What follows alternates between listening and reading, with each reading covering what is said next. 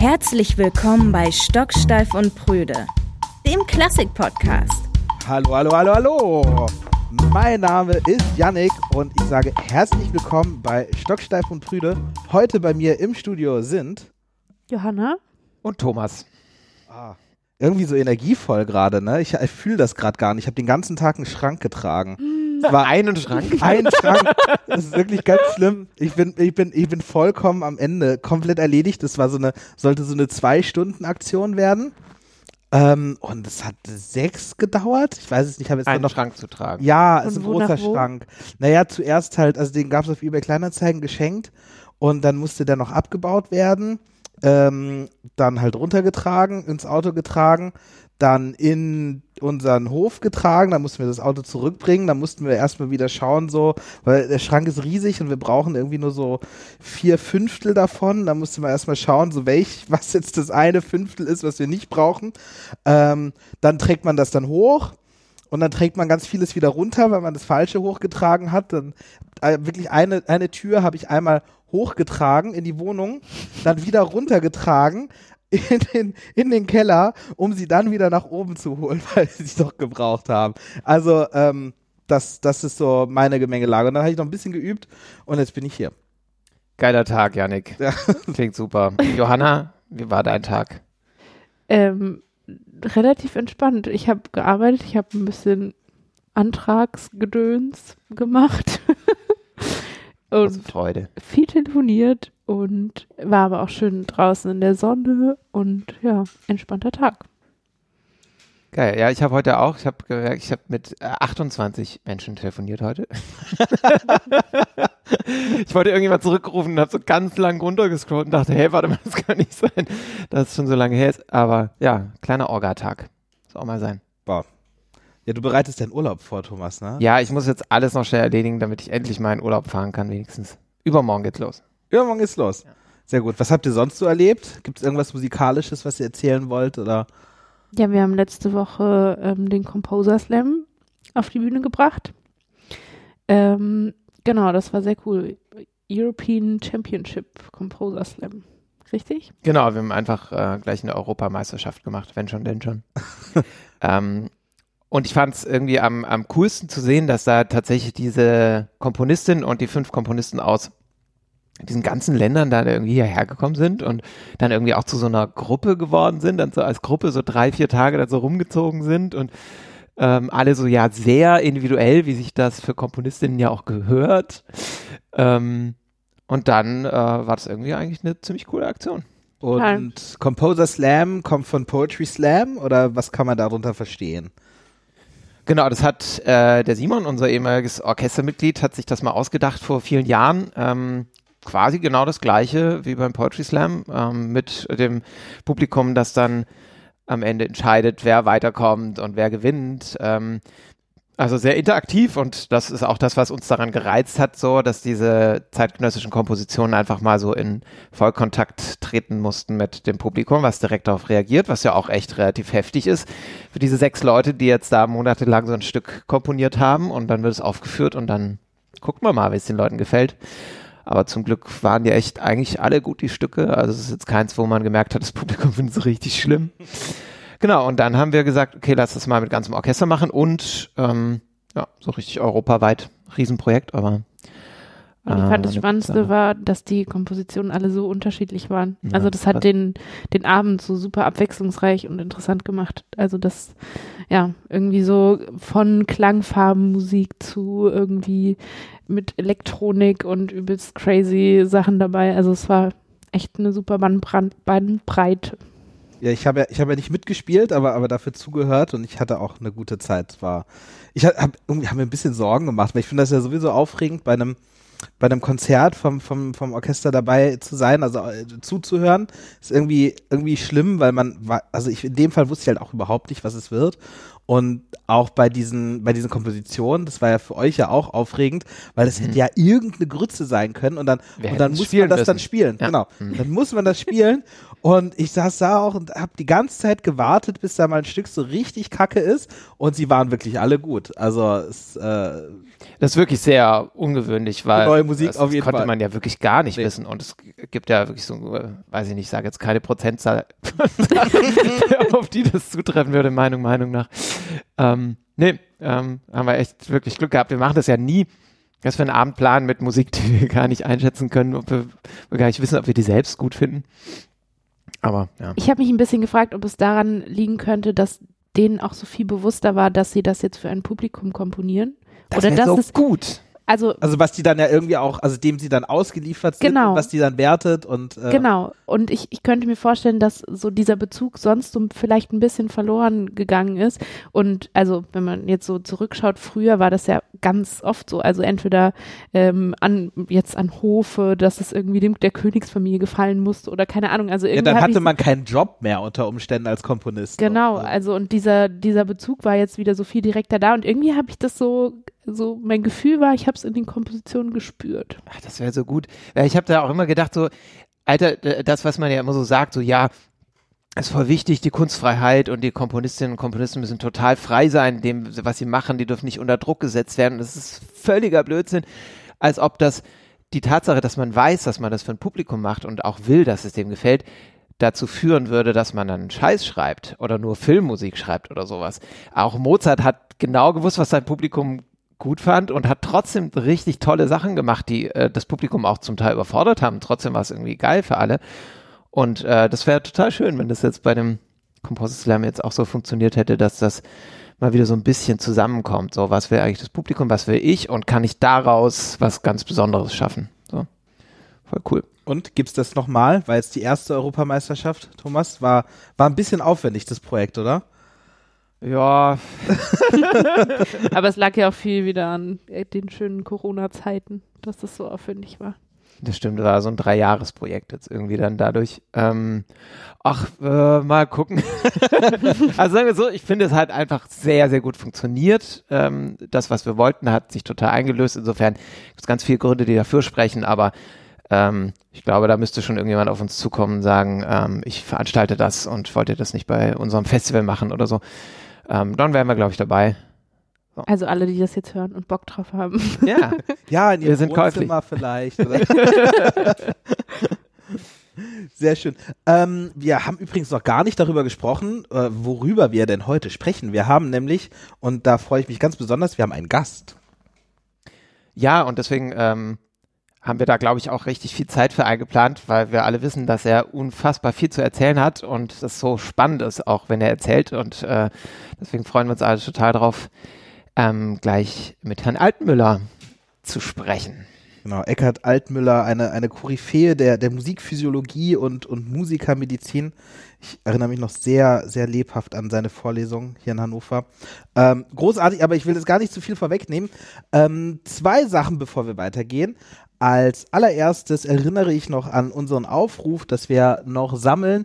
Äh, einige von uns äh, von euch haben uns ja schon geschrieben, haben eure Fragen, die ihr zur klassischen Musik habt, die ihr gerne von uns beantwortet haben wollt, geschickt und äh, an dieser Stelle gerne mehr, äh, wenn ihr irgendwas über Musik wissen wollt oder, oder wenn wir irgendwas diskutieren wollt oder ihr irgendeine, ah, weiß ich nicht, irgendeine Frage habt, schickt sie an podcast.treppmausorchester.de und wir freuen uns auf die nächsten Folgen mit eurem Content. Stocksteif und Brüder. Bevor wir äh, Herr Altmüller begrüßen dürfen, ein kurzes Stück aus dem Composer Slam. Es gab nämlich zwei Gewinnerstücke. Und jetzt hören wir Gewinnerstück Nummer eins, nämlich Fragments von Igor Andrić, der serbische Kandidat. Eine Liveaufnahme gespielt vom Orchester im Treppenhaus.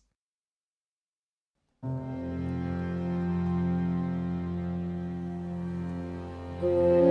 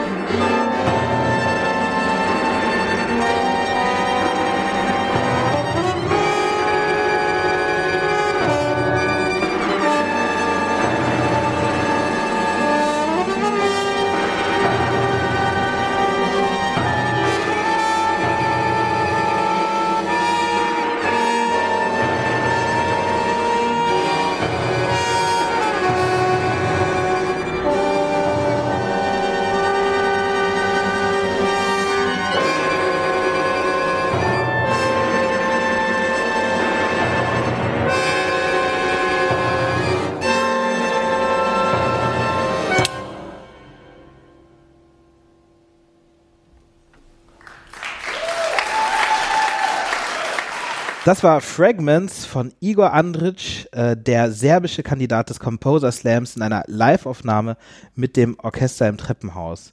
Und jetzt freuen wir uns doch sehr, dass wir Professor Altmüller hier begrüßen dürfen in der Sendung. Hallo, Herr Altmüller.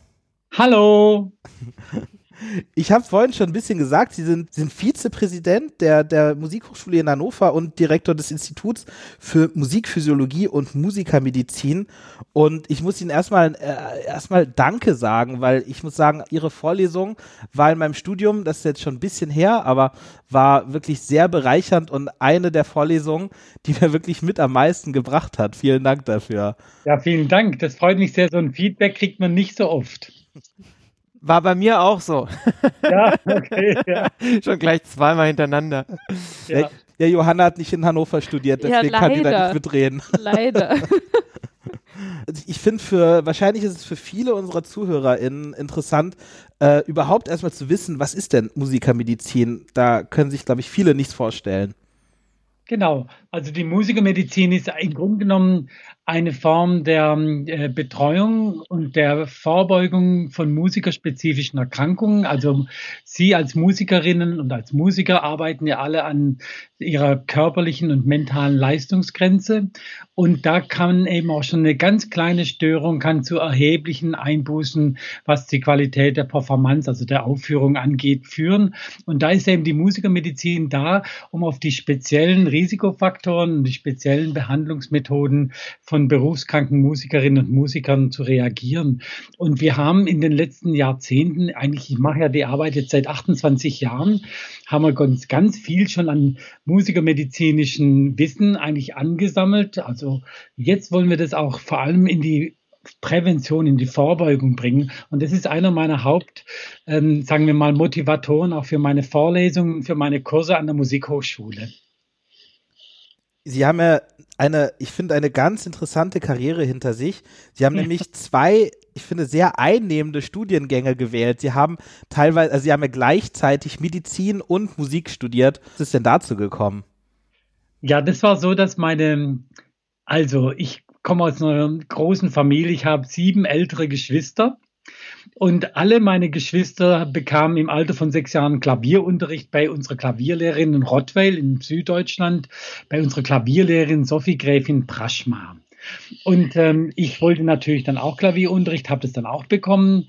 Und ähm, mit zwölf Jahren durfte ich mir dann, jeder von uns durfte sich ein zweites Instrument aussuchen. Da habe ich mir die Querflöte ausgesucht. Und dann so mit 16 Jahren habe ich äh, meinen Eltern eröffnet, ich möchte gern Musik studieren. Und dann sagte meine Mutter, um Gottes Willen, ich denke, du musst schon was Richtiges lernen.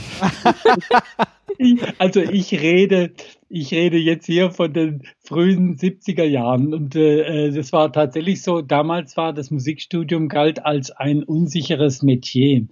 Und dann habe ich tatsächlich, ich hatte ein gutes Abitur, habe ich erst angefangen mit Medizin und dann bekam ich aber ein Stipendium, um ein Jahr lang Medizin in Paris zu studieren. Da habe ich dann heimlich angefangen, Musik zu studieren. Und der äh, dortige Flötenprofessor, ein sehr, sehr netter Professor am Conservatoire National Supérieur, Christian Lardet, der hat dann gesagt, also ich wäre so talentiert, ich müsste unbedingt Musik studieren, hat mich einfach ermutigt. Das ist ja, was junge Leute brauchen. Er hat mich ermutigt und dann habe ich tatsächlich mein Medizinstudium fortgesetzt, aber gleichzeitig in Freiburg, damals bei dem damals sehr namhaften und sehr netten äh, Flötisten Aurel Nicolet, dann angefangen, Flöte zu studieren. Und das habe ich dann überlappend gemacht. Und dann kam das so, ich dachte erstmal, na ja, ich guck mal, ich tue so ein bisschen äh, schauen, wie so ein Musikstudium geht und so weiter, zwei Semester. Und das hat mir dann so eine Freude gemacht und es waren so tolle Erlebnisse, auch übrigens, weil ich dann ganz früh schon in das Ensemble für neue Musik gekommen bin in Freiburg, damals mit Arturo Tamayo und wir ganz viel Uraufführungen mit Lachenmann und mit Fernehau, also mit tollen Komponisten gemacht haben. Dann habe ich also angefangen, Musik dann äh, zunehmend, ich habe es eigentlich dann intensiviert und habe auch ein richtiges ähm, Abschlussexamen gemacht. Und dann ging es aber, dann kam die große Frage, will ich ins Orchester oder will ich nicht ins Orchester? Und das war, äh, jetzt rede ich so von den frühen 80er Jahren. Pro Flötenstelle waren da etwa 120 Bewerberinnen und Bewerber. Und dann habe ich gesagt, nee, das ist mir also doch, ich glaube, ich bin nicht gut, ich bin nicht gut genug. Und dann habe ich Medizin wieder ähm, intensiviert und habe dann ein Forschungsprojekt gemacht, wo ich über die Hirnaktivierung bei Musikhören Vergleich von Berufsmusikerinnen und äh, Laien ähm, gearbeitet habe. Und so kam ich in die Neurologie. Und dann habe ich die Neurologie fertig gemacht und bin Facharzt für Neurologie geworden, habe dann auch über ähm, Sprachstörungen nach Schlaganfällen eine Habilitationsarbeit gemacht. Und dann kam 1992 der Glücksmoment meines Tages, nämlich ähm, eine winzig kleine Annonce im Ärzteblatt Institut für Musikphysiologie in Hannover sucht einen neuen Leiter. Und dann habe ich in Hannover angerufen, da gab es dann den einen Pförtner, das war der Herr Ahlemeyer, der sehr umfangreicher Herr. Und der hat mich dann sofort, ja, ich verbinde Sie mal mit dem Präsidenten. Das war Professor Jacobi. Mhm. Und dann habe ich den Herrn Jakob äh, gefragt, ja, ich habe diese Annonce gesehen, Musikphysiologie, was muss ich denn da machen? Und dann sagte mir der Jakobi, wissen Sie was? Sie schreiben einfach mir mal, was Sie so machen wollen und dann gucken wir, was wir so machen können. Und dann habe ich, es war im Grunde genommen eine offene äh, Ausschreibung mit einem absolut, also traumhaft. Also ich konnte im Grunde genommen alles schreiben und da habe ich eben dann genau drei Sachen geschrieben. Das weiß ich noch wie heute. Das war im, im, im November 1992. Ich hatte drei ganz kleine Kinder und ähm, ich saß am Schreibtisch um mich rum die Kinder und dann habe ich eben die drei Themen. Das eine Thema war Musikergesundheit, also was wir heute hier behandeln, also Musikerkrankheiten. Zweite Thema war dann, ähm, wie Musik im Gehirn verarbeitet wird und was es im Gehirn Gehirn an auslöst, was Musik im Gehirn auslöst, bei äh, Musikern, aber auch bei äh, Laien. Und dann das dritte war dann auch, wie man mit Musik eben neurologische Krankheiten verbessern kann. Und die drei Themen habe ich eigentlich jetzt die letzten 28 Jahre bearbeitet. Das ist toll. Ich, also für mich war es ein Traum, dieser ganze Laufbahn. Und ich muss auch sagen, ich bin noch heute den Herrn Jacobi, später der äh, Berufungskommission dankbar. Professor Behne war damals der Leiter. Ähm, damals gab es den Kon äh, Konrad Meister, der war in der Berufungskommission. Und ähm, dass die mir vertraut haben. Ich meine, das war ich, meine Frau sagte mir noch, Mensch, Eckhard, du hast ja einen Knall. Du hast ja keine Ahnung von Musikphysiologie. Und dann habe ich meiner Frau, das, das, das stimmte. Und dann habe ich meiner Frau gesagt, ja, das hat aber niemand.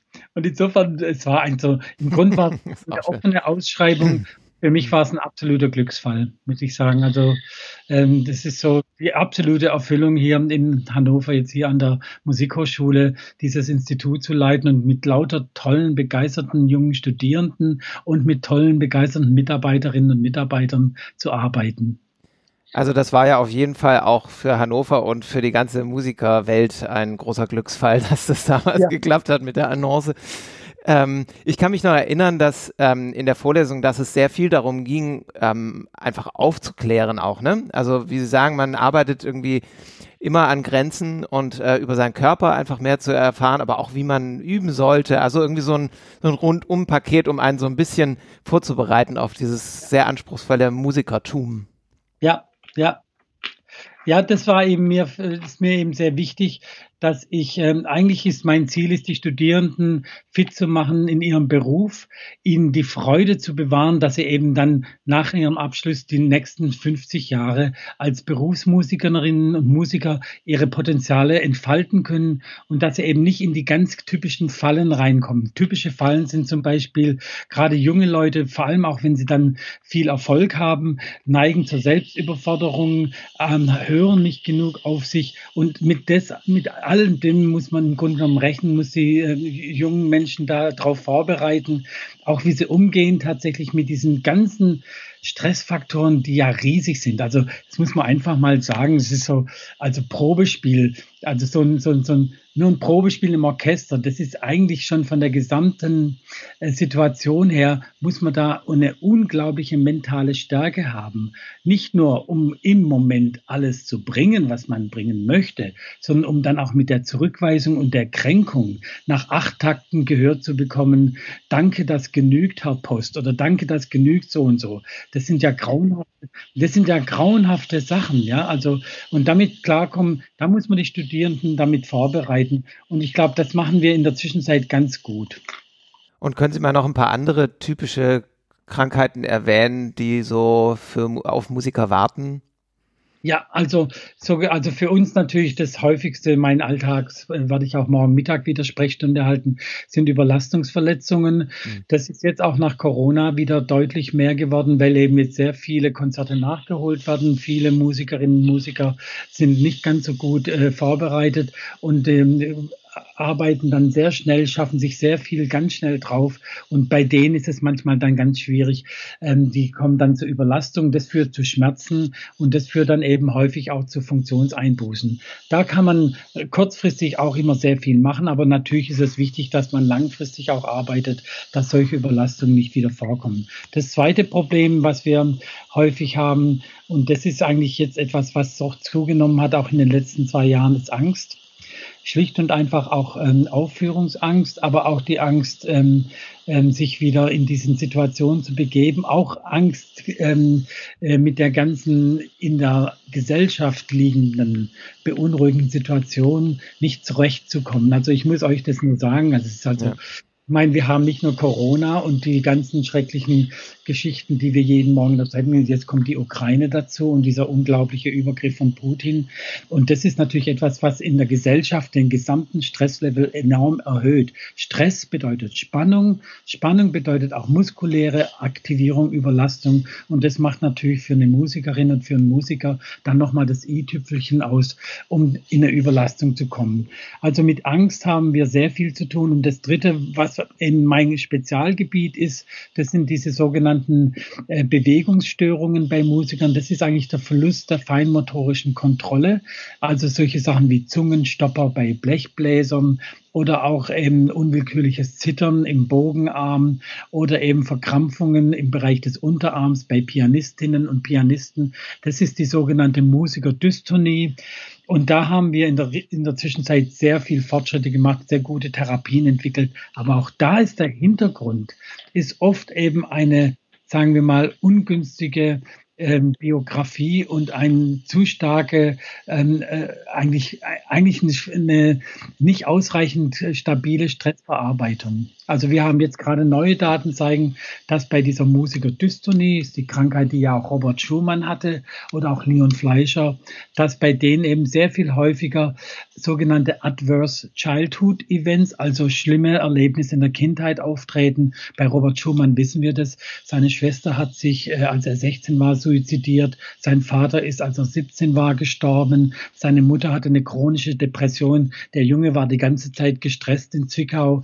Dass der dann hinterher unter dem wahnsinnigen Leistungsdruck und Erfolgsdruck, den er sich selber ja auch gestellt hat, dann ähm, ähm, eine Krankheit entwickelt wie diese Musikerdystonie, ist klar. Und da haben wir in der Zwischenzeit eben sehr viele Erkenntnisse und versuchen da eben auch vorbeugend zu wirken. Das heißt, ich versuche eigentlich jetzt auch schon in die Musikschulen zu gehen und in die Sozialisation der jungen Musikerinnen und Musikern. Also so mein, also nur damit Sie da den Zusammenhang stehen, mein Adressat ist auch zum Beispiel so ein Institut wie unser Institut für Frühförderung musikalischer Hochbegabter. Das ist toll, dass wir diese jungen Menschen haben, aber sie müssen eben richtig unterstützt werden und müssen richtig, sagen wir mal, ähm, auch dann in einer Form von äh, vertrauensbildenden äh, Pädagogik äh, ihre Ressourcen ausschöpfen lernen.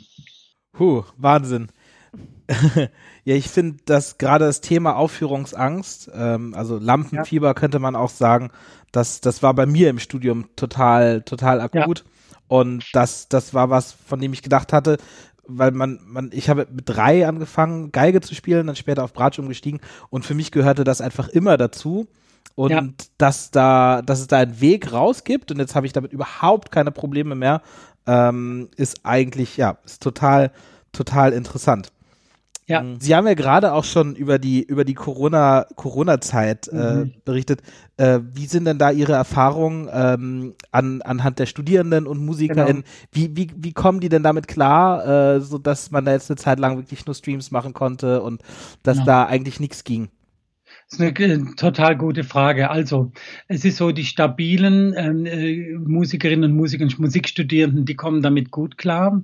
Das heißt, die, die ein gutes äh, Umfeld haben, sowohl was Freundinnen und Freunde angeht, auch was Familie angeht und die wenig, sagen wir mal, außer sonstige Stressfaktoren zu bewältigen haben. Alle die Labilen, alle die von vornherein ähm, ähm, sagen wir, anfällig für Stresserkrankungen waren und die eben auch eher zu, ähm, sagen wir, Angst, äh, Misstrauen und Depression neigten, die sind massiv eingebrochen. Wir haben schlimme Zahlen. Also wir haben insgesamt 30 Prozent der Studierenden tragen sich mit dem Gedanken, das Studium aufzuhören, weil sie eben sehr wenig ähm, Unterstützung erfahren haben in der Gesellschaft. Das finde ich ein Skandal. Ich muss ich ganz ehrlich sagen, auch, auch hier in Niedersachsen, auch äh, direkt von unserem Landesfürsten, ähm, äh, wenn ich das so sagen darf. Und das Zweite ist eben, dass eben diejenigen, die schon vorher auch Depressionen hatten, die sind unglaublich in Löcher gefallen. Und da haben wir eben zum Glück bei uns in der Hochschule ja, äh, bei mir im Institut den Dr. Scholz, der ist ein Psychotherapeut, aber der hat sicher jede Woche sechs, sieben, neun ähm, Studierende beraten oder sogar behandelt dann. Und ähm, das ist etwas, die Pandemie hat für die starken denke ich, hat die nicht ähm, zurückgeworfen, sondern vielleicht sogar gefördert. Aber für die Schwachen, für diejenigen, die einfach sensibler sind und die weniger Ressourcen hatten, für die war es eine Katastrophe. Ja, hoffen wir mal, dass das Thema uns dann vielleicht dann auch mal doch loslässt. Ähm, ja. eine, eine Geschichte, die während Corona jetzt ja natürlich irgendwie so ein vermeintlicher Lösungsansatz war, waren die ganzen Streams. Wir sind gar keine Fans von Streams und wollen eigentlich nie wieder einen Stream machen. Ja. Haben Sie irgendwelche Erfahrungen damit gesammelt, auch wie das ja. ähm, Verhältnis zu, man hat eigentlich gar kein Publikum mehr, wie berührt man über einen Stream, was macht das Publikum, was macht das mit dem Publikum? Ja, also ich denke, äh, da ist, ist vollkommen klar, dass ein Stream kann nie ein Live-Konzert ersetzen. Und ein Stream hat äh, schwere, schwere Defizite. Und ein Stream ist natürlich auch destruktiv, was das Leben der Musikerinnen und Musiker und den Lebenserwerb oder den, den wie soll man sagen, Broterwerb von Musikerinnen und Musikern anbetrifft. Und ähm, ich muss dazu sagen, also äh, Musik ziehen, Musik machen, so wie Sie es in Ihrem Orchester machen, das ist ja Kommunikation von Emotionen und die geht nur ganzheitlich, holistisch. Und das betrifft nicht nur jetzt die akustische Dimension, sondern es betrifft eben auch die Gestik, die Mimik, den Geruch. Allein die Tatsache, dass ich mich als Zuhörerin oder als Zuhörer entschließe, ich gehe jetzt in das Orchester im Treppenhaus und ich nehme da jetzt an diesen, an diesen ähm, äh, akustischen, ähm, ich will mal sagen, kreativen Feuerwerk teil. Ähm, das ist schon allein der Entschluss ist schon etwas, was meine gesamte körperliche Verfasstheit und meine Aufmerksamkeit äh, positiv beeinflusst. Und äh, das Ganze hat auch etwas mit Wert zu tun und mit Wertschätzung und mit Wertigkeit. Und da ist eben tatsächlich etwas wo ich hingehe, wo ich mich anziehe, wo ich live äh, andere Menschen treffen, die Musikerinnen Musiker sehe, wo wir eine emotionale Kommunikation haben, wo wir eine total klare, schöne Raumakustik haben mit all den Effekten, wo wir eventuell intensiviert hören, weil es eben neue Klänge sind, die wir nicht haben. Das ist überhaupt nicht mit einem Stream vergleichbar. Es geht überhaupt nicht. Und ähm, ich glaube, das ist jetzt uns den, also den Musikerinnen und Musikern ist es klar geworden. Ähm, aber ich fürchte, dass viele, viele Laien müssen wir wieder zurückgewinnen in den Konzertsaal, gerade auch bei den älteren Publiken. Da gibt es viele, die jetzt Ängste haben, die unbegründet begründet sind. Auch da bin ich übrigens ganz stark dafür, dass wir aufhören mit dieser ja schon an Paranoia grenzenden Corona-Angst. Ja, also das ist jetzt in der Zwischenzeit, vielleicht haben Sie es gelesen, vor drei Tagen hat Professor Welte, das ist der Pneumologe und Vizepräsident der Medizinischen Hochschule, gesagt, dass jede Wintergrippe fünfmal mehr Todesfälle verursacht, jetzt im Moment Corona. Also man muss einfach klar sagen, dass wir äh, versuchen müssen, jetzt wieder die Normalität zurückkommen zu lassen. Und ich baue auf den 20. März und ich hoffe, dass wir dann, ich habe nichts dagegen, dass sich Menschen, die Angst haben, schützen. Ich habe auch nichts dagegen, eine Maske zu tragen. Aber dass wir wieder vollbesetzte Konzerthallen haben, vollbesetzte Orchester und nicht mit 3G irgendwie die Leute am Eingang erstmal 20 Minuten in der Kälte stehen müssen. Das hoffe ich, dass das zurückkehrt. Das hoffen wir auch sehr, weil uns hat das super stark gefehlt. Ähm, vielleicht noch mehr als anderen, ähm, weil es äh, für uns und für unser Musikerleben und unser Musizieren eben, wie Sie sagen, die Kommunikation einfach wahnsinnig wichtig ist. Uns ist es, geht es immer darum, so dicht wie möglich eigentlich ans Publikum ja. ranzukommen. Und genau das war jetzt natürlich eine Katastrophe und durfte man gar nicht. Ähm, wir versuchen eigentlich immer dafür zu sorgen, dass ähm, das Drumrum die Menschen in eine Situation versetzt, dass sie so intensiv wie möglich diese Musik wahrnehmen können. Deswegen habe ich auch von Anfang an nicht ähm, gedacht, wenn wir so, so eine Art von, ja, keine Ahnung, wenn wir für ein Publikum spielen, dass es nicht gewohnt ist, klassische Musik zu hören, dass ich auf gar keinen Fall jetzt anfange davor, irgendwelche ähm, Einführungen zu machen und zu sagen, ja, und hier hören Sie mal die Exposition und so, sondern ähm, lieber irgendeine keine Ahnung, irgendeine kurze Schauspielszene davor spielen lasse, die mit so einem extremen emotionalen Moment aufhört ja. und dann fängt die Musik an. Das Gefühl hatte, ja. da erreicht man die Menschen viel tiefer und viel direkter ja. als über diesen kognitiven Zugang. Mit, also stimme ich Ihnen hundertprozentig zu. Ich habe auch einige Ihrer ungewöhnlichen Formate miterlebt.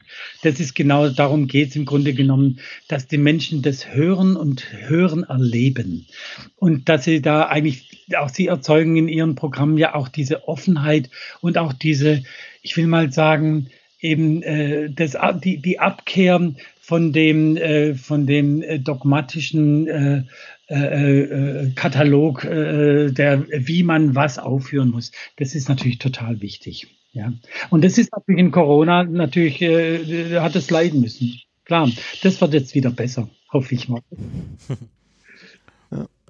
Ja, glauben Sie, dass ähm, also so klassische Musik ähm, als Sprache sozusagen tatsächlich nur einem einer bestimmten Gruppe so verständlich ist oder dass es tatsächlich auch möglich ist, viele, die ja jetzt sich gar nicht mehr mit klassischer Musik ähm, vielleicht identifizieren oder da auch drauf geprägt wurden, ähm, eben zu erreichen und wie könnte, also wie schafft man das sozusagen auch? Ist es irgendwie, ähm, gibt es da auch Möglichkeiten, ähm, solche Barrieren auch wieder zu brechen? Ja, also äh, da gibt es ja richtig ähm, ganze Forschungsinstitut in der Zwischenzeit, ja, es gibt sicher die Möglichkeit, diese äh, Barrieren wieder zu brechen. Ich glaube, diese Ideen, äh, die äh, Thomas Post gerade gesagt hat, nämlich ähm, äh, emotional gewissermaßen eine bestimmte Offenheit und Bereitschaft zu schaffen und dann die Musik für sich sprechen zu lassen, ist sehr gut. Es ist ja so, dass ähm, gute Musik spricht für sich. Wir Menschen ähm, erkennen die Vielfalt der Strukturen, wir erkennen auch die, ähm, die, den, den grundsätzlichen Aufbau, wir sehen auch die Qualität ähm, der dargebotenen ähm, Instrumentalisten, egal ob das jetzt China Oper ist oder Gamelan-Musik ist oder ob das jetzt eben ähm, äh, Barber Adagio für Streicher ist. Das ist im Grunde genommen etwas, wo wir eine, ähm, wir haben da ein intrinsisches Gespür und ich glaube, wir müssen versuchen, und das machen sie ja auch erfolgreich, wie ich es sehe, diese Klassik von diesem ähm, Oma-Aspekt ähm, wirklich loszulösen. Und das heißt eben so das Silbermeer im Opernhaus unten, ja, also die Leute über 70, die vermögend sind und sich, die sich Cosi fan tutti anhören. Das ist klar, das ist ein, ein, ein, ein Labeling, was sich eben eingeschlichen hat über soziale Konventionen. Aber das ist nicht die Musik. Es hat nichts mit der Musik zu tun, letztendlich. Und das ist etwas, was leicht aufzubrechen ist. Ich kann Ihnen ein Beispiel nennen. Ich war vorgestern Abend in Berlin da haben wir ähm, ein Projekt wissenschaftlich begleitet, das heißt Don't Stop the Music. Äh, das waren äh, 60 Kinder, die äh, aus sozialen Brennpunkten Gropiusstadt kamen. Die haben für ein halbes Jahr ein Instrument gelernt. Diese 60 Kinder, da waren äh, davon etwa 80 Prozent sogenannter Migrationshintergrund, überwiegend arabische und ähm, türkische Eltern. Und die haben dann zusammen ähm, die Ode an die Freude gesungen mit einer Orchesterbegleitung natürlich. Die haben zusammen dann auch noch die Streicherklasse hat dann den äh, Albinoni, äh, äh nee, äh, Pachelbel-Kanon gesungen. Das war vollkommen irrelevant, ob der Pachelbel jetzt Barockkomponist ist oder ob der Beethoven jetzt Klassiker ist, sondern das war im Grunde genommen, hat da die Musik für sich gesprochen. Es war im Übrigen auch ähm, als Projekt, war, fand ich sehr berührend. Sie haben dann die Ode an die Freude dreimal gemacht, einmal auf Russisch, einmal auf Türkisch und einmal auf Deutsch. Das muss man auch mal hören, die, den Text Freude schöner Götterfunken auf Türkisch. Das war, war, war durchaus bemerkenswert. Das klingt toll. Ähm, aber das heißt, ähm, es gibt tatsächlich objektiv gute und schlechte Musik? Ja, also ich bin da ja mit, dem, mit den Wertungen in der Zwischenzeit sehr ähm, ähm, sehr vorsichtig geworden. Ähm, ich würde das, also wer, wer sagt, das was gut ist, das finde ich ist sehr schwierig. Das ist akkulturiert ja. im Wesentlichen. Aber es gibt natürlich Musik, die, sagen wir mal, ähm, interessantere, reichhaltigere Informationsverarbeitungsprozesse und Emotionen auslösen kann als andere Musik. Andererseits muss man auch sagen, dass zum Beispiel eben die Wirkungen von Musik ja hochgradig vielschichtig, unerschöpflich vielschichtig sind und sie können unter Umständen mit einer ähm, ähm, Fünfton-Pattern äh, bei ähm, Einstein on the Beach, das vier Stunden variiert wird, können sie unglaublich viel emotional bewirken. Und ich, deswegen bin ich so mit guter und schlechter Musik, bin ich in der Zwischenzeit, also da stehe ich ein bisschen auf dem Kriegs, Kriegsfuß, sondern ich würde wirklich sagen, es gibt Musik, die sind eben ähm, sehr, sehr ausdifferenziert und andere sind weniger ausdifferenziert, aber alle Musiken können bei bestimmten Menschen etwas bewirken. Und das muss man auch, das finde ich ganz interessant, wenn Sie das so ansprechen. Zum Beispiel, warum haben wir Kinderlieder? Kinderlieder sind einfach strukturiert, haben binäre Rhythmen, haben einfache Intervalle und so weiter. Das ist, sind eben Lieder, die sind von der gesamten emotional-kognitiven Verarbeitungsstufe relativ einfach zu bewältigen, zu lernen und zu behalten. Das sind deswegen keine schlechten Lieder ja, sondern es sind eben Lieder, die bestimmte Zuhörerschaft ansprechen, anregen und sie auch dann bei der akustischen Musterbildung unterstützen, nämlich in dem Fall die Kinder. Und solche Sachen, es ist ganz wichtig. Also ich bin eigentlich gegen eine Wertung in gute und schlechte Musik. Ist es denn gesund, Musik zu machen? Also auf jeden Fall haben wir jetzt gerade eine große Studie gemacht. Also zunächst mal, äh, Sie sind ja jetzt alle Musikerinnen und Musiker.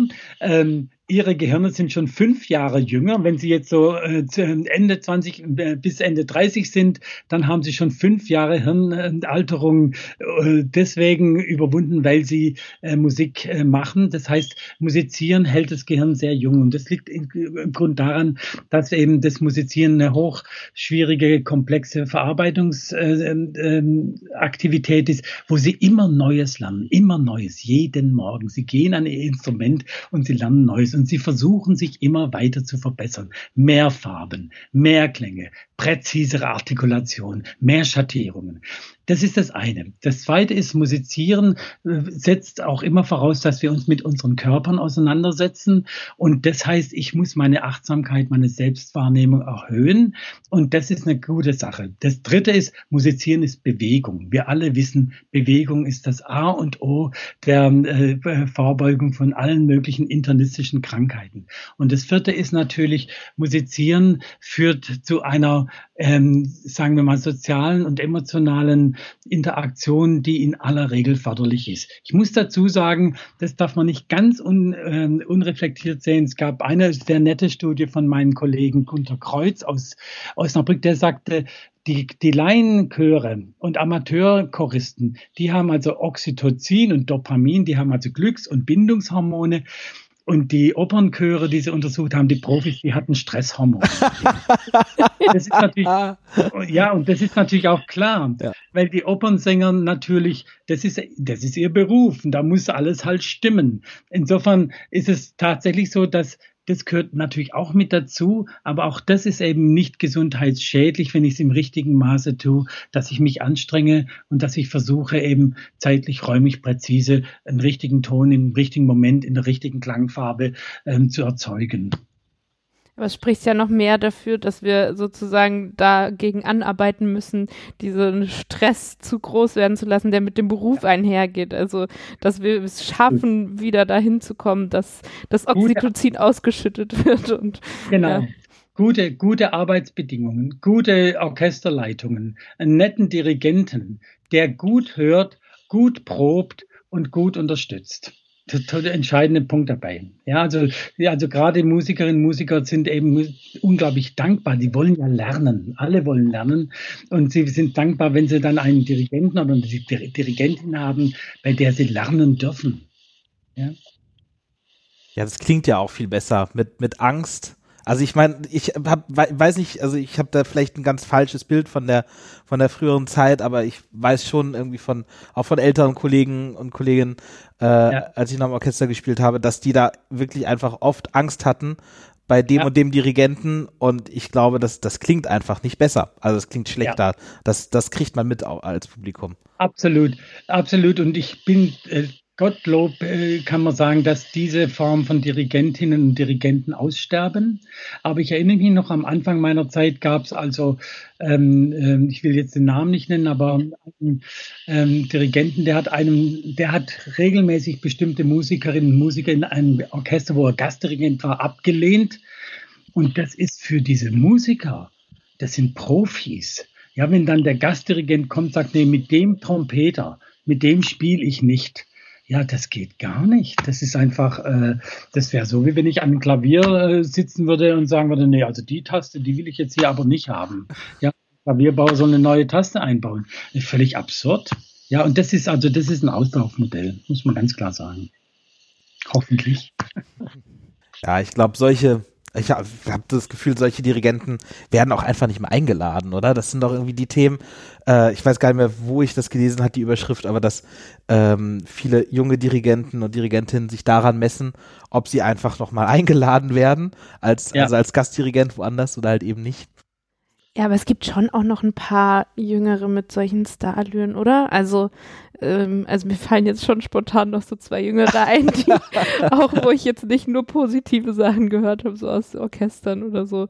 Also ja, aber es ist noch ein Weg zu gehen, ja. Das ja. ist auch ein anspruchsvoller Beruf, muss man ja sagen. Ja, also das ist auch wichtig. Und Herr Post, es ist nicht nur ein anspruchsvoller Beruf, sondern auch die Ausbildung ist auch jetzt besser geworden, muss man auch sagen. Ja, das war natürlich früher, ist ja die, äh, sagen wir mal, die Ausbildung von Dirigentinnen und Dirigenten ähm, war dann oft so über Assistenz Frequenzen und so weiter. Und da gibt es in der Zwischenzeit einfach viel mehr Wissen. Es wird auch sehr viel mehr an der Kommunikation gearbeitet und auch, das ist ganz klar, auch die Orchester erziehen sich natürlich ihre Dirigentinnen und Dirigenten. Mhm. Das ist auch klar.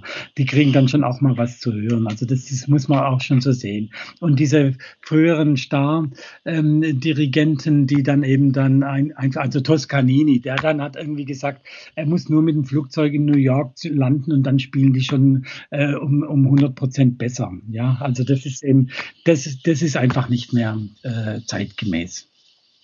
Ja, ich habe das mal selbst erlebt beim Kurs äh, mit Kurt Masur und mhm. äh, ich weiß gar nicht, ob ich das schon mal erzählt habe. Auf jeden Fall waren wir irgendwie so vier sehr ambitionierte junge Dirigenten und er mit dem Beethoven-Orchester in Bonn und äh, wir haben alle um unser Leben dirigiert und auch, also wirklich, glaube ich, zum Teil sehr gut dirigiert und dann kam er und er konnte eigentlich fast gar nicht mehr dirigieren, aber er stand einfach nur da und das Orchester hat dreimal so gut gespielt wie bei uns. Aber da war es irgendwie so ein bisschen so diese Person einfach und diese Legende. Der war ja jetzt nicht böse zu denen, aber ja. Auch ein positiver Aspekt, dass einfach so ein Charisma dann natürlich auch wahnsinnig viel bewirkt bei den Menschen, die dann spielen. Ja. Absolut richtig. Das stimmt auch. Also das ist, und das ist natürlich etwas, was man über viele Jahrzehnte sich dann auch erst erwirbt. Und, ähm, äh, aber dahinter steckt natürlich auch dann dieser äh, emotionale Raum, den sich eine Dirigentin oder ein Dirigent schafft. Ja, der, der schafft sich ja auch irgendwie eine Repräsentation der Musik, äh, die dirigiert wird. Und das ist etwas, was dann die Musikerinnen und Musiker wahrnehmen. Das finde ich auch eine ganz äh, faszinierende, faszinierende gute Sache. Das Publikum doch auch, oder? Ich finde diese, diese Verbindung zwischen Musiker und Publikum ja eigentlich auch interessant, weil die ja zu 100% nonverbal und über so eine große Distanz aber dann doch funktioniert. Ja, ist auch richtig. Das Publikum bekommt auch mit und das Publikum nimmt natürlich ganzheitlich auf. Das Publikum nimmt die Gestik des Dirigenten auf, aber nimmt auch die Gestik des Orchesters, die Mimik auf und es nimmt die Klänge auf. Es nimmt den Angstschweiß im Orchester wahr. Das werden wir, das riechen wir alles. Das, äh, das wird nie bewusst irgendwie signalisiert. Alles das kriegen wir mit und weil, nur weil Sie das so nett gesagt haben, ähm, dass man, äh, dass man es im Orchester anhört, äh, wenn äh, da Angst hast. Es ist eben, man hört es nicht nur, eben, dass kein Mut da ist und dass das Vibrato ein bisschen fest wird und so weiter. Man riecht es sogar. Das ist irre, ja. Also gibt es eben wenig wissenschaftliche Studien dazu. Ich habe noch eine letzte Frage, Altmüller. Ähm, ja. die, die, ich, ich, hatte die Hoffnung, dass Sie die vielleicht jetzt unterwegs beantworten, aber ich finde, sie ist noch nicht ganz beantwortet. Ich kenne einfach unglaublich viele Mediziner, die auch Musik machen. Und es ist auch einfach so, dass die, die Laienorchester, ähm, mhm. die, die besten Laienorchester sind oftmals dann die Ärzteorchester. Äh, ich habe einen Schüler, einen Bratschenschüler, der, der, äh, der auch Mediziner ist und er spielt, also er spielt fantastisch. Also mit dem mache ich wahrscheinlich bald Bartok-Konzert. Ja. Ähm, und äh, warum? Genau, also das ist natürlich eine Frage, die wird oft gestellt. Und ich war selber, ich war äh, lange Zeit äh, Soloflötist im Bayerischen Ärzteorchester bei Reinhard Steinberg.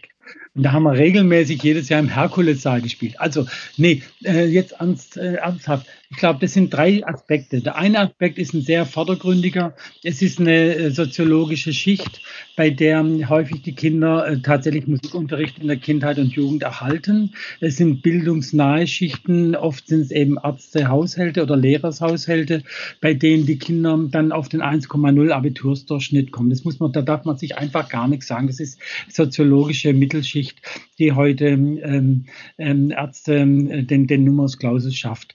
Ähm, ähm, das, also die haben schon von vornherein haben sie relativ viele sehr äh, musikaffine Musik, äh, Medizinstudierende. Der zweite Punkt ist sicher der, dass ähm, ähm, im Medizinstudium ähm, die das denk, das ständige Konfrontiertsein mit Unerfreulichem, das muss man einfach mal so sagen. Also das war, ich habe Nachtwachen gemacht, als ich dann 20 Jahre alt war in Tübingen am Universitätsklinikum. Da sieht man dann, wie die Menschen abends sterben und so weiter. Das hat mich als jungen Menschen unglaublich ähm, belastet und auch irgendwie beschäftigt. Und da war natürlich dann die Querflöte oder das Klavier, war eine Art von Eskapismus und einfach so die Zuwendung zu dem schönen, emotionalen, aufbauenden. Und der dritte Punkt hat sicher was auch mit der Kollegialität zu tun. Als Mediziner wird man sehr stark auf Kooperation gedrillt. Also das ist einfach so, wir auch deswegen diese ähm, Schweigepflicht, auch diese Sachen, dass wir eben kollegial uns verhalten, dass wir unsere Kollegen und das ist natürlich etwas, was zum Beispiel in der Kammermusik-Situation ähm, extrem gefördert wird. Und ich habe, muss ich auch sagen, meine besten Freunde aus dem Studium sind alles die, äh, die Freunde, ähm, die ich eben kenne aus aus dem äh, Studentenorchester in Tübingen sind alles Mediziner. Ja, das ist also auch eine Sache. Also da, ich glaube, das sind so die drei wesentlichen Gründe, die da eine Rolle spielen. Ähm, ich hoffe, dass es so bleibt. Also meine Doktoranden, ich habe ja viele Medizindoktoranden, die sind alle auch sehr musikaffin und äh, jetzt sind einige auch schon Assistenzerzieher an der medizinischen Hochschule und die spielen auch weiter in verschiedenen Orchestern in Hannover. Ähm, ich habe mal, äh, ich vielleicht wissen Sie dazu auch was, äh, so eine Beobachtung. Ich meine, ich habe dazu auch mal was gelesen, dass wenn junge Leute heutzutage in Konzerte gehen, sie zu einem riesigen Prozentsatz auch selbst ein Instrument spielen. Mhm. Ähm, das ähm, spricht ja auch dafür, dass es äh, tendenziell die Menschen aus so einer Schicht kommen und dass man dann da schon irgendwie mit konfrontiert wird mit der Musik, die dann auch toll findet und dann selbst ins Konzert geht. Ähm, kann man daraus auch was schließen, ähm, was dann die Aufgabe wäre, um ja. auch andere Menschen dahin zu ziehen? Ja, ich glaube, also das ist natürlich eine, eine, gute Frage. Es ist, genau so ist es wohl. Dass die Jungen, die in die Opern und die Konzerte gehen, meistens selbst im Chor singen oder Instrumentalisten sind. Ähm, ich glaube tatsächlich, dass äh, wir ganz früh einsetzen müssen, schon wahrscheinlich ähm, in der Grundschule und in der, in der, in der, in den ähm, weiterführenden Schulen, dass die mit ihren Klassen in die, in die Konzerte gehen, dass die Musiklehrer mit ihren Klassen in die Opern gehen, dass die jungen Menschen die Scheu davor verlieren. Und ähm, das ist eben etwas, das ist eine, wir müssen eigentlich eine Form von Musikalisierung wieder bei uns einführen. Das machen einige der Lehrer auch in Hannover, auch in Celle weiß ich das zum Beispiel, dass sie so versuchen, einmal im Halbjahr dann einen Opernbesuch für ihre äh, Klassen zu organisieren, damit die Kinder überhaupt sehen. Als ich in Berlin jetzt war vorgestern mit dieser, äh, mit dieser äh, Darbietung Don't Stop the Music, da hatten die Kinder natürlich alle ihre Eltern dabei und dann wurde eine Umfrage gemacht, wer ist denn zuerst im Konzerthaus, war im Konzerthaus Berlin, also direkt an dem Gendarmenmarkt. Und da waren wahrscheinlich 90 Prozent der Eltern waren noch nie in einem Konzertsaal gewesen. Und das ist natürlich auch ein Weg, ähm, Menschen wieder in ein Konzert zu bringen über die Kinder. Und ähm, immer wenn ich das auch so fordere, ja, wir müssen, das müssen viel mehr Menschen in Konzerte gehen, in die Oper gehen, ins Theater gehen, ähm, habe ich immer so ein bisschen das Gefühl, okay, natürlich sage ich das, weil ich, ich bin Musiker und will natürlich, dass die Leute in meine Konzerte gehen. Aber gibt es aus medizinischer Sicht auch wirklich äh, handfeste Gründe, warum es für eine ganze Gesellschaft wichtig ist, dass ein großer Prozentsatz an diesen Kulturangeboten teilnimmt? Also äh, da gibt es natürlich ganz viele Bereiche aus medizinischer und medizinsoziologischer Sicht. Das eine ist natürlich ähm, die Teilhabe an der Kultur, die Teilhabe, äh, sich selber äh, zu kennen, sich zu treffen, äh, mit Menschen sich auseinanderzusetzen. Und das Besondere ist ja bei aller Musik, dass wir beim Hören von Musiken immer die Erfahrung des Lernens machen. Und das wird von unserem Gehirn mit Dopamin belohnt. Das heißt, was immer Sie hören, ob Sie jetzt Zemlinski hören oder ob Sie ähm, äh, äh jetzt letzte Woche war ich, vorletzte Woche war ich in einem Kafka-Projekt, ähm, wo ich dann gleichzeitig zu Debussy äh, Streichquartett wurden dann Texte von Kafka gelesen das bringt mich weiter. Das sind Dinge, die mein Gehirn anregen zum Lernen. Das sind Dinge, die in Frage stellen. Das sind Dinge, die zeigen, Moment, da gibt es noch andere Ebenen. Und das halte ich für unglaublich wichtig für eine gesunde, ähm, ähm, also Bevölkerung eigentlich, dass wir die Erfahrung machen, dass eben auch andere Wahrnehmungsweisen existieren. Und dazu ist die Kunst im Grunde genommen, also als Welterklärungsmodell, ist die Kunst eigentlich prädestiniert, um uns zu zeigen, dass es eben viele vielschichtige ähm, Wahrnehmungsvorgänge ähm, sind, mit denen wir Menschen alltäglich umgehen müssen. Und das vor Augen zu führen, führt dann zu Toleranz, zu Akzeptanz, zur Inklusion und zur guten Gemeinschaft. Und das ist eigentlich das Entscheidende. Ich meine, jetzt bei Ukraine, was soll man dazu sagen, ja? Der Putin hätte mehr Klavier spielen müssen. Haben tolle Komponisten in Russland. ja. Ja, absolut. Wow. Herr Altenmüller, was für Schlussworte. Ja. Vielen Dank für dieses tolle Gespräch. Ich hat, hat mir riesen Spaß gemacht, sind gute Fragen und ich finde es auch so ein tolles Format und ich fand es jetzt so mit Ihren drei Köpfen, das fand ich genau. Und habt ihr gesehen, ich habe einen richtigen Heiligenschein da drüben, das ist die Lampe Ja, sieht sehr, sehr schön aus. Schade, dass man das nicht sehen kann, wenn man den Podcast ja. hört. Ich mache mal einen Screenshot, Moment. Ja, genau. Aber da müssen wir auch mit drauf sein. Äh, Moment, Moment, wir, wir gehen mal alle mit drauf.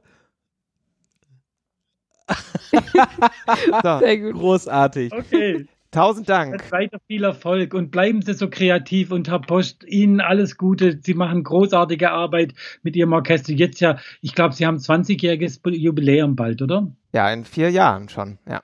Ja, ja genau. Ja. Also weiter viel Erfolg Ihnen allen, allen dreien und danke für das Interview. Ich habe sehr gern gemacht, ja? Vielen, vielen Dank. Dankeschön. Tschüss. Schönen Abend noch. Tschüss. Ja, und vielen Dank an unsere ZuhörerInnen, dass ihr mal wieder eingeschaltet habt. Und ich finde, das waren ein paar sehr, sehr interessante Gedanken von der alten Müller.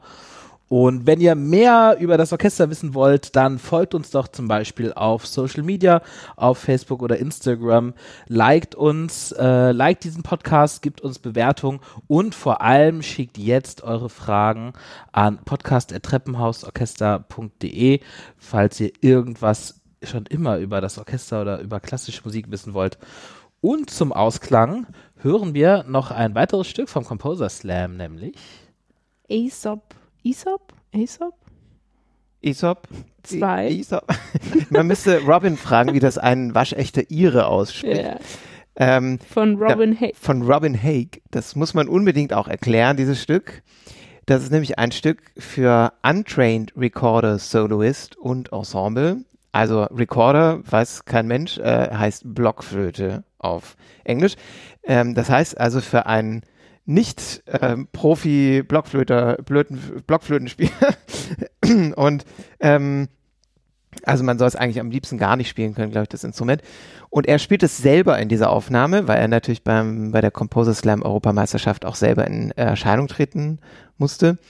Und ähm, es ging, glaube ich, sehr stark darum, so diese Instabilität, die da in so einer Blockflöte steckt, vor allem wenn man sie nicht richtig gut spielen kann, sichtbar zu machen, auch seine eigene Unsicherheit und so dieses Gefühl, da vorne zu stehen und vielleicht nicht ganz sicher zu sein, was man da jetzt eigentlich gerade macht. Und ich finde das ihm sehr gut gelungen und es ist sowieso auch eine ziemlich coole Komposition. Geht dann noch Ja. ab später. Und auch wie er mit den, den Klängen, also so dieses Absinken der Töne und da diese ganze, ja, der Aufbau des Stückes ist irgendwie sehr spannend.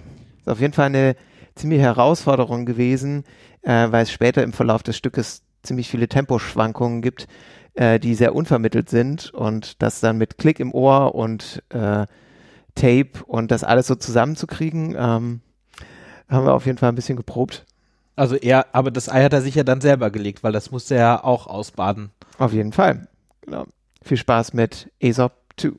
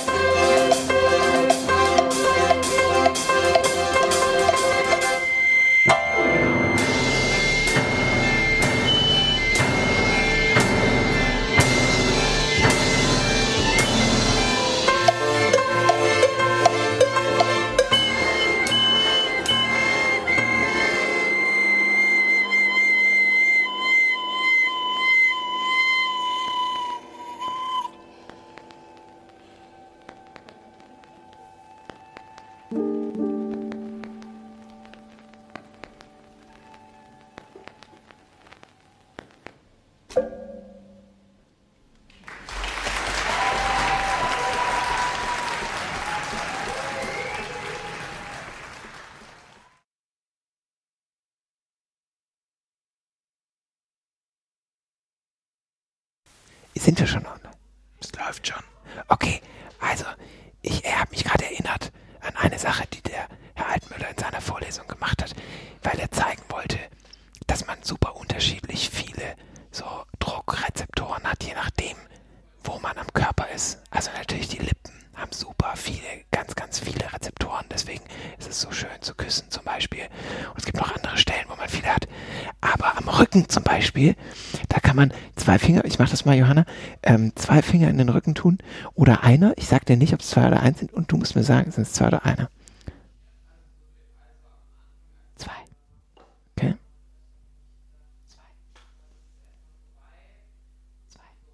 Oh, es funktioniert nicht. okay. Ich habe einfach zu viele Rezeptoren. Ja, vielleicht hast du wirklich, also Johanna, glaube ich, außergewöhnlich viele Rezeptoren am Rücken. Weil am Rücken kann man manchmal so die Finger komplett spreizen und beide so in den Rücken rammen und man fühlt aber nur einen Finger, weil man da einfach auf Quadratmetern nur einen so einen Rezeptor liegen hat. Das finde ich irgendwie ziemlich cool.